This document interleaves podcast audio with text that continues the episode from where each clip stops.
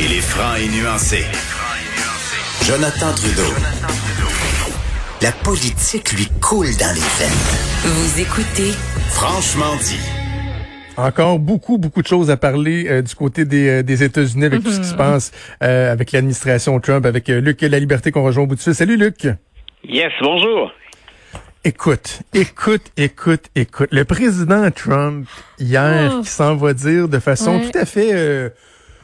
euh, tu sais, euh, débonnaire, là. Euh, Ouais. Moi, je, c'est rendu que je prends de la chloro- chloroquine. Moi, oui. Moi, je prends ça. Je- euh, pourquoi pas? Pourquoi j'en prendrais pas? C'est, alors que des études démontrent que finalement, ça ferait probablement pas de différence, là.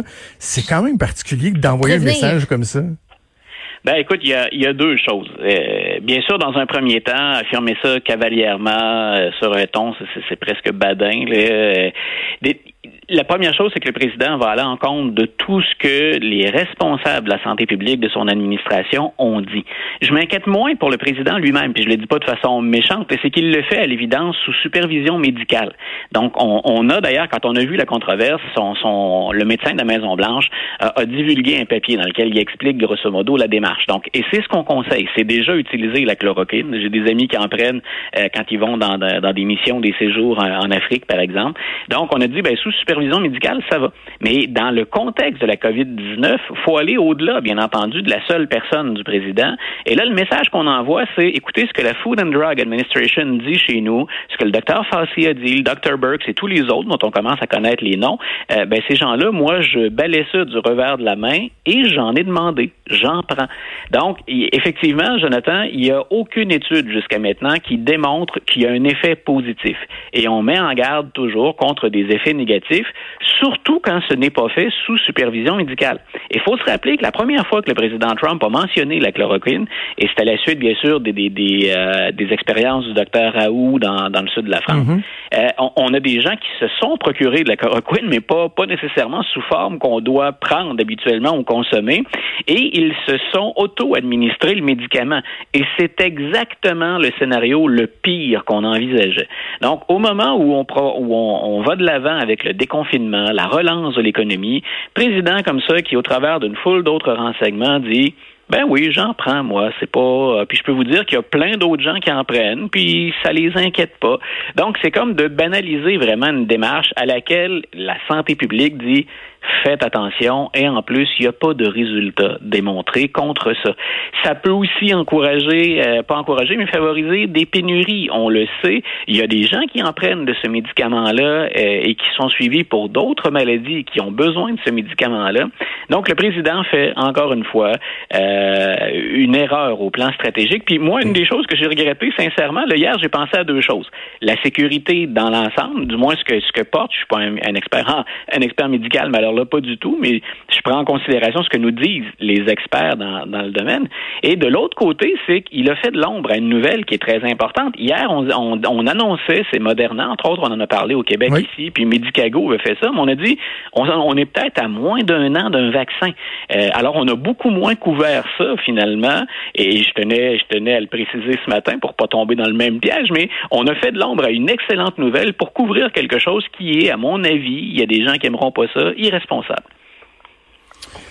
C'est parce que euh, ce qui ce qui me ce qui me, me, me, me m'achale particulièrement là, c'est que c'est pas comme si c'était de la, de la vitamine C là. Euh, Non, prenez voilà. la petite pilule qui goûte l'orange là, ça, ça vous- ça vous fera pas de tort, c'est bon pour le non, système voilà. même si c'est que c'est un médicament là. Et t'es pas supposé de prendre des médicaments juste pour le fun puis en prévention alors que euh, certains disent bon ben si vous le prenez, ce serait peut-être plus pour prévenir une aggravation si vous le chopez. Donc, et là le message que le président américain envoie c'est si moi je le fais, euh, si c'est bon pour moi, ça devrait être bon pour tout le monde là.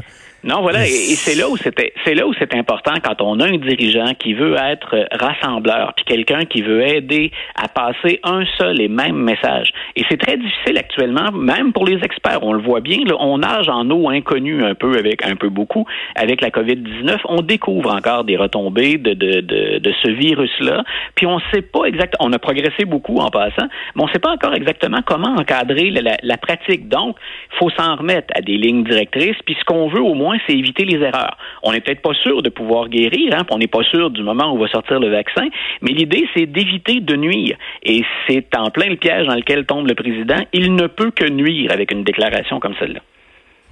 OK, il a également parlé de, de l'OMS, là, après avoir euh, bon annoncé une, suspension des, des, versements des États-Unis à l'OMS, là, euh, le président Trump qui évoque carrément la possibilité d'arrêter de façon permanente de contribuer à l'Organisation mondiale de la santé.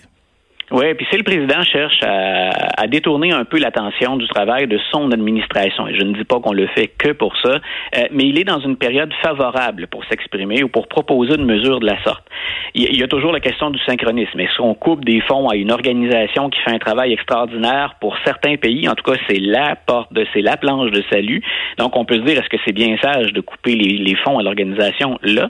Mais en même temps, l'OMS, visiblement, elle a encore maille à partir avec la Chine. Et quand on regarde ça dans un ensemble plus vaste, euh, ben, les Américains accusent la Chine aussi. Et la Chine euh, est, est, drôlement contrariée par deux mm. annonces que fait l'Organisation mondiale de la santé hier. Un, il y aura une enquête indépendante sur la façon dont on a géré euh, le, le, le, début de l'épidémie qui, qui, est devenue une pandémie. Euh, bien sûr, donc la Chine qui fait tout au plan des relations publiques pour renverser cette image un peu irresponsable qu'on entretenait. Puis ça nourrit toutes sortes de théories plus ou moins fondée. Euh, mais assurément, il fallait que la Chine rende des comptes éventuellement. Donc l'OMS a dit il y aura enquête indépendante. Et de l'autre côté, puis ça aussi, ça avantage l'administration Trump et les États-Unis dans, dans, le bras de fer ou dans le jeu de, de, de stratégie auquel on se livre actuellement. Ben, L'OMS a dit nous, on va permettre à Taïwan de, de, de participer maintenant comme pays observateur. Et c'était pas le cas auparavant. Et ça, ça enquiquine la Chine drôlement aussi. Et les Américains se sont rapprochés de Taïwan, ont des atomes crochus. Euh, et Taïwan, bien entendu, ben, peut, peut faire peser ça euh, dans, dans, la balance auprès de la Chine. La Chine qui, grosso modo, là, considère encore Taïwan comme rien de plus qu'une république chinoise. Dans certains cas, du moins, c'est l'attitude mhm. qu'on semble adopter. Donc, pour le président Trump, l'OMS et la Chine, là, ce sont deux, d'abord, ce sont deux dossiers qui sont réels. Ce sont deux dossiers pour lesquels il y a plein de gens qui se posent des questions. Mais c'est une belle façon aussi pour l'administration Trump de dire, ben, regardez ailleurs. Plutôt que de regarder hein, ce qu'on a fait, la gestion plus ou moins efficace efficace ou chaotique de, la lutte contre l'épidémie, comment on procède au déconfinement. Regardez donc l'OMS, puis regardez donc du côté de la Chine. Parlons maintenant de Joe Biden, parce que ça fait déjà plusieurs semaines qu'on se parle euh, du processus pour identifier sa, sa colistière, celle qui, qui, sera sur le fameux ticket pour être vice-président des États-Unis. La semaine dernière, tu me disais, ouais, Kamala Harris, euh, ça, sent, ça sent bon pour euh, Mme Harris, mais là, quoi, il y a un nouveau nom qui circule? Oui, ben écoute, c'est intéressant. C'est une euh, c'est une politicienne de la de la Floride qui euh, qui a tout un parcours qui est drôlement intéressante, mais elle a beaucoup moins de de, de notoriété au plan au plan national. Donc cette femme-là a été policière. Euh, cette femme-là été la première chef de police d'un service municipal, euh, celui d'Orlando. Elle a ensuite été élue à plusieurs reprises à la Chambre des représentants. C'est une femme noire, elle a 63 ans. Euh, puis c'est quelqu'un qui est issu d'une famille très, très modeste. Son père a fait toutes sortes de petits boulots, là, incluant cueillir des oranges. C'est, peut-être pas ce qu'il y a de plus payant en Floride. sa mère faisait des ménages. Donc on dit, ben, on a là une femme. Monsieur, Monsieur Biden s'est engagé à choisir une femme. On a une femme qui peut représenter les minorités et une femme dont la, la, la carrière est particulièrement inspirante. C'est une, euh, le cheminement est inspirant. C'est une très très bonne oratrice aussi, et, et elle a attiré euh, l'attention de l'équipe de Joe Biden. M. Biden a dit lui depuis le départ, euh, comme je pense que je vais gagner, il s'exprime pas comme ça dans les médias, mais c'est ce qu'on dit semble-t-il à, à, porte fermée ou à micro fermé. comme c'est de plus en plus probable que je gagne et que je ne serai peut-être pas là longtemps, supposément un mandat, j'ai besoin de mhm. quelqu'un qui est prêt à gouverner tout de suite. Donc, on dit, ben, cette représentante de la Floride, est-ce que c'est quelqu'un vers qui je pourrais me tourner? On, est à sous-peser, on, on doit être dans les détails au sein de l'équipe de Joe Biden. Le combien de pourcentage, je pense, aller chercher dans la classe moyenne, chez les démunis, chez les femmes, dans la communauté noire? Donc, ben, cette nouvelle candidate, elle va cocher plusieurs cases, sauf une, celle de l'expérience. Donc, mhm. on a toujours Kamala Harris qui, je pense, euh, en tête. On a euh, Amy Klobuchar qui est là. On a encore Elizabeth Warren, malgré son âge, parce qu'on dit qu'on veut rajeunir un peu l'équipe. Madame Warren a 70 ans. Donc, malgré son, son âge, donc, euh, ce sont des gens qui sont très expérimentés. Alors, est-ce que M. Biden va aller chercher compétences et expérience ou s'il va aller chercher plus compétences avec ben, une histoire qui peut rallier beaucoup de ses concitoyens, des indécis ou peut-être même des républicains qui se reconnaîtraient dans le parcours de, de cette représentante-là? Il va venir quand ce choix-là? Parce que je sais que c'est euh, au travers des années, c'est devenu très, très, très rarissime de voir le, le, le, ticket être annoncé lors de la convention. Mais là, on, veut, pas, on s'approche de la convention. Est-ce qu'ils ont dit à quel moment euh, Joe Biden compte annoncer le, nom de la personne qui sera sur le billet avec lui? Moi, je pense que ça va dépendre beaucoup de, la couverture médiatique et des, sondages. Pour l'instant, il a le luxe, euh, et, je m'explique, mais il a le luxe d'un peu de temps, Joe Biden. C'est-à-dire que M. Trump se charge de faire campagne à sa place. Puis on a dit, ben, il y a fort à parier que l'élection 2020, euh, ça va être un référendum sur Donald Trump. On est grosso modo pour ou contre Donald Trump, plus qu'on est pour Joe Biden. Donc, le fait d'être un peu isolé, pour l'instant, ça semble le servir. C'est-à-dire que si M. Trump soulève l'indignation de ses concitoyens, moins un nombre suffisamment important pour expliquer qu'il baisse dans les sondages. Puis dans les États pivots, il y a des républicains qui sonnent l'alerte. M. Trump, il est en retard en Floride, il est en retard au Wisconsin, il est en retard en Pennsylvanie, en Arizona. Donc ça, ce sont autant de bonnes nouvelles pour les démocrates. Alors M. Biden peut se dire, ça presse pas. Je garde mm-hmm. le peu d'attention que je parviens à aller chercher. Ben je l'ai parce qu'il reste encore à annoncer le choix de la colistière. Maintenant, j'ai un peu de temps. On peut parier qu'il accélérerait le processus s'il voyait que dans les sondages, le M. Trump effectue une remontée sensible, importante. Euh, moi, je pense qu'on devrait avoir ça quelque part d'ici euh, d'ici l'été pour la, belle période, pour le dernier sprint de la campagne. Mais il peut se permettre d'attendre encore un petit peu et de voir, je répète, évoluer les sondages pour lui, mais aussi pour dire où est-ce que je dois frapper plus fort. Donc, est-ce que je vais vers une représentante du Midwest? Est-ce que Mme Harris, qui est de la Californie, ça compte encore? Ou encore, est-ce que je me dirige vers une représentante de la Floride, alors que là, je semble voguer vers la victoire en Floride, ce qui nous a échappé, les démocrates, à la dernière élection. Et, euh, rapidement, en terminant, euh, parce que tu dis, bon, euh, Joe Biden, il a l'impression qu'il va gagner, mais on s'entend que des allégations d'agression sexuelle, c'est un beau gros caillou dans son soulier, là, et les Américains, dans une proportion assez importante, croient ces allégations-là à ce stade-ci. Voilà, ça c'est une nouvelle qui, qui a commencé à animer les discussions en fin de semaine et hier. Euh, il y a 50% des Américains, grosso modo, qui disent on pense. Euh, on croit que on croit Mme Reid, on croit Tara Reid. Et il y a, et ça pour M. Biden, c'est aussi une mauvaise nouvelle, 30% des démocrates qui y croient. Bien sûr, ceux qui n'aiment pas Donald Trump vont dire oui, mais là, est-ce que le bilan de M. Trump là-dedans est plus euh, est plus glorieux? reste que ça jette de l'ombre sur la campagne de M. Biden.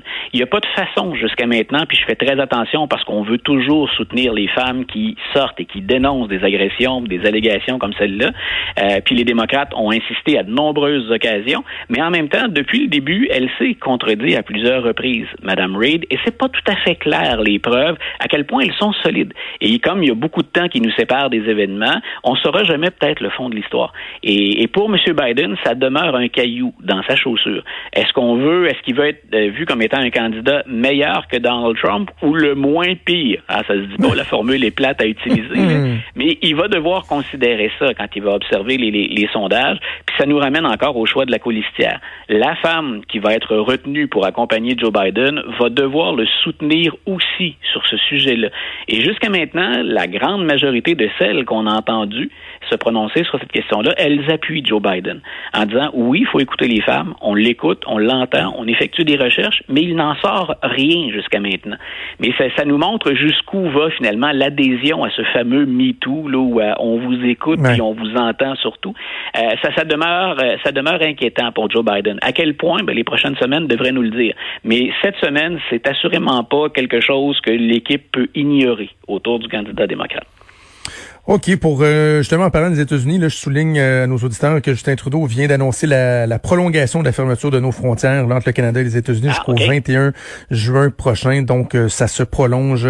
Euh, D'après moi, rendu à fin juin, on, va peut-être être rendu à, reprendre ça, mais euh, effectivement qu'on n'est pas on n'est pas rendu là. Puis je pense que c'est une nature à rassurer, les gens autant de, notre côté de la frontière que de l'autre côté oui, tu, euh, de la frontière. tu le soulignes avec raison. Il y a des inquiétudes des deux côtés. Pas certain que nos